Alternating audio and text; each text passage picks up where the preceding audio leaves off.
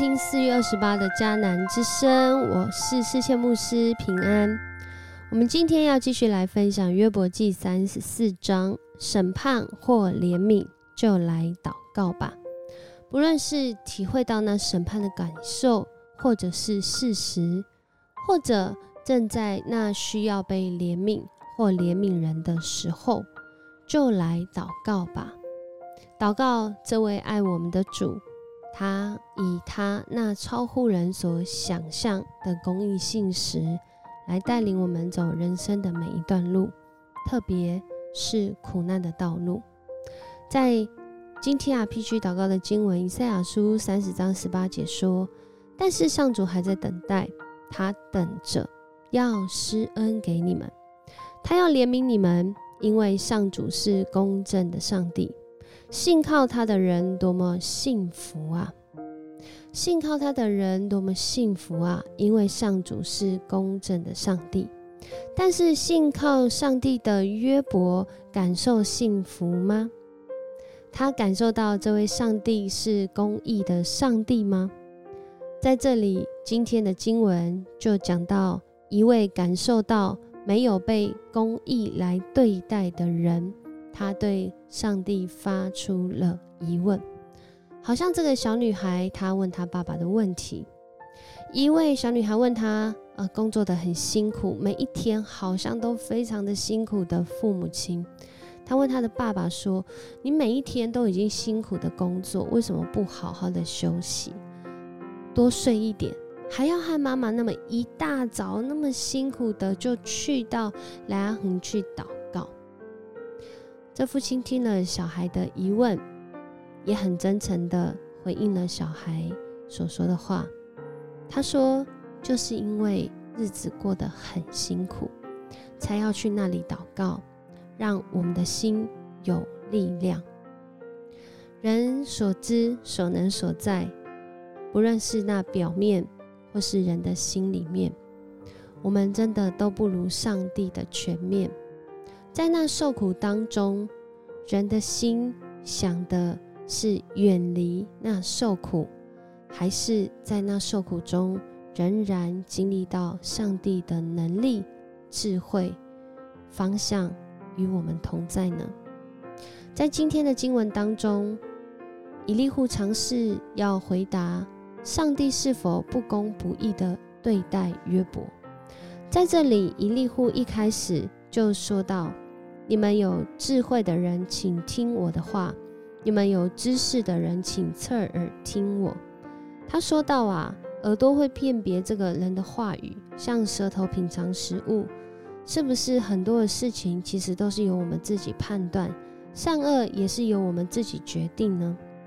然后他引用了约伯说：“他自己正直，而是上帝剥夺了他申辩的机会。”约伯问上帝说：“我怎能撒谎承认自己有错呢？”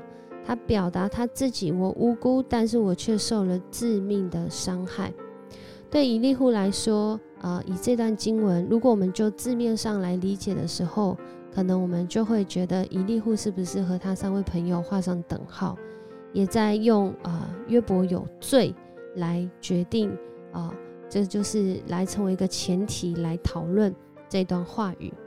但是我的观点，我认为是，呃，他引用了约伯的话，想要试着以一个比较客观的角度来讲，我们要小心，我们最后会自我中心、自以为意。当人遇到那不公不义的时候，我们可能会说，为什么坏人没有受到惩处？反倒是一人去受到不义的对待，在这里，以利户的回应是讲说：你们见过像约伯这样的人吗？他根本不尊敬上帝，他喜欢跟邪恶人来往，他跟坏人结伙。因为啊，如果我们只读前面，就有点断章取义。因为啊，他说啊，啊，顺从上帝的旨意对人有什么好处呢？是这样吗？其实。以利户他的说法是一直在引用一段话，引用约伯说过的话，或是他们对话中他听到的话，然后他再去做回应，而不是他指约伯就是直接是这样哦。所以他说啊，你们这些贤明人，也就是今天的听众，请听我说：上帝会作恶吗？全能者会不公平吗？他按照人的行为施报应，按照人所应得的待他。然后叭叭叭讲到最后，就讲到说，如果上帝真的要不公不义的话，他就随随便便的就取走你的呼吸，随随便便的就消灭你，让你哦突然就断了一只手一只脚，这样子你才能说上帝不公不义，不是吗？然而你若贤明，请听我说，哇，这一粒户很会说话哦。他说啊，如果你是贤明者，你就会听我说话，所以我们好像都必须要听他说话。他又说，你若贤明，请听，而且要细心的听。你要谴责公义的上帝，然后我们以为上帝他厌恶公道吗？在这里讲到，好像上帝呃，如果就人自己的观察来看这个世界的时候，我们把这一切的归因都归因到上帝的身上，然后。就决定上帝公义或不公义的话，其实以利户在这里有一个重点，就是他有讲到，其实人的公义跟人的不义都不会影响上帝。会不会有另外一个可能？这也是我们在圣经共读的时候，我们一起在读的这本书里面有说到的。他说到，当约伯问第二个问题的时候，或许我们。要从另外一个角度来去看到，如果这些事情都不能够影响上帝，上帝不才是能够公义的去审判每一个人的那位上帝吗？所以，其实，在读今天的经文的时候，啊，以利户他其实是一直用一个另外一个角度的方式来回答约伯的问题。他认为，人既然行善跟作恶都对上帝没有影响的话，上帝才能够客观的观察世人并施行审判。实际上，以利户认为，人所做的善事或恶行，影响到的是身边是其他的人。而我们的确也在很多的时候看到，特别最近吼，很多的人他们因为行恶而受苦，但是。却不一定愿意改变、悔改、转向神哦。特别是像一些诈骗啊，这边骗不到就去骗那边，好像变成了一种游戏，甚至变成一种生活娱乐或是事业。其实，在这里让我们看到，呃，上帝的公义不会因为人的不义而有任何的改变。然而，人真的是很有限，因为我们所能够计较的。所能够看到、观看的，所能够鉴察的，不过就是我们这个时代而已。然而，在那个往后的世世代代当中，上帝却仍然掌权，他仍然是以公义来治理、来设立整个世界。如同我们一开始讲到的这个 RPG 祷告的经文，以赛亚书三十章十八节。会不会其实是上主他在等待，他在等待要施恩给信靠他的人。刚刚我说的这个故事，其实是在呃我参加亲人的告别式的时候，听见了我祖先的故事。我的祖先在厦门这个地方，那个时代非常的清苦，大概是二十世纪初吧。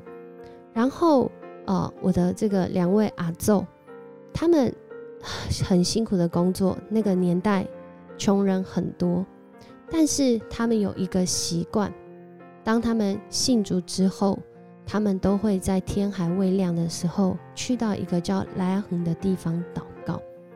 去到那个地方祷告，在我阿妈的心里面有一个很大的疑问，他问他的爸爸说：“你每天辛苦的工作。”明明就可以睡久一点，为什么要天未亮就和妈妈一起去到莱昂去祷告？那时候阿宙非常真诚的回答阿妈的问题，他说：“就是因为你去卡拍鬼，所以爱去遐祈祷，让我们的心有力量。就是因为日子过得很辛苦，去到那里的祷告，让我们的心里有力量，能够继续面对今天。在人看来，阿宙在受苦。”甚至我的阿妈，因为后来阿昼他们，呃，在当时医疗不是很发达的时候，呃，也因为后来生病，好像是这个肺病而过世，对我的阿妈很大的冲击。两个人向你虔诚来敬拜上帝，但是怎么结果是这样？所以当后来阿妈在台湾的时候，很长一段时间是没有去教会，也没有接触这个信仰。但是上帝的心意总是超过人的所求所想。多年后，因为我一个亲戚受洗的关系，他向全家人一直努力的传福音。后来阿妈信主了，在他中年晚年的岁月，每一天早上睡前，就像他的爸爸妈妈一样，为每一个孩子、孙子、亲戚提名祷告。人真的很有限，但是拉长到永恒的时间来看，上帝却是那位愿人人得救。不愿一人成人的上帝，但是我们仍然面对还有人没有得救以及远离公义的环境，不是吗？那在当下现在的我们，愿意做的事，愿意说的事，愿意想的是什么呢？我们一起来祷告吧。爱我们的主，我们要向你献上感谢，因为你的审判还未来到。因为你的怜悯仍在持续，你给我们有机会回转向你，你也给我们有机会活得像你。谢谢你透过历世历代相信你的人成为美好的见证，持续的将你那美好的心意，在那即使人看来不公义、苦难的环境，仍然向我们显明你的慈爱。你的怜悯，甚至我们当时不明白，但有一天我们真的会明白。主啊，这样的话可能不适用在别人的身上，而是在正在经历苦难的人，我们要一起来思想。主啊，恳求主你也保守带领，让我们在面对这看来是远离公义的环境，看来是远离公义的世界。恳求主你赏赐执政掌权者，也赏赐每一个相信敬畏你的人。从我们自己开始，活出你的心意，帮助我们，不论是面对看似审判的情况，或是怜悯的情况，祝我们都活出你的心意，成为那个能够被怜悯以及怜悯人的人。我们这样祷告，奉主耶稣的名求，阿门。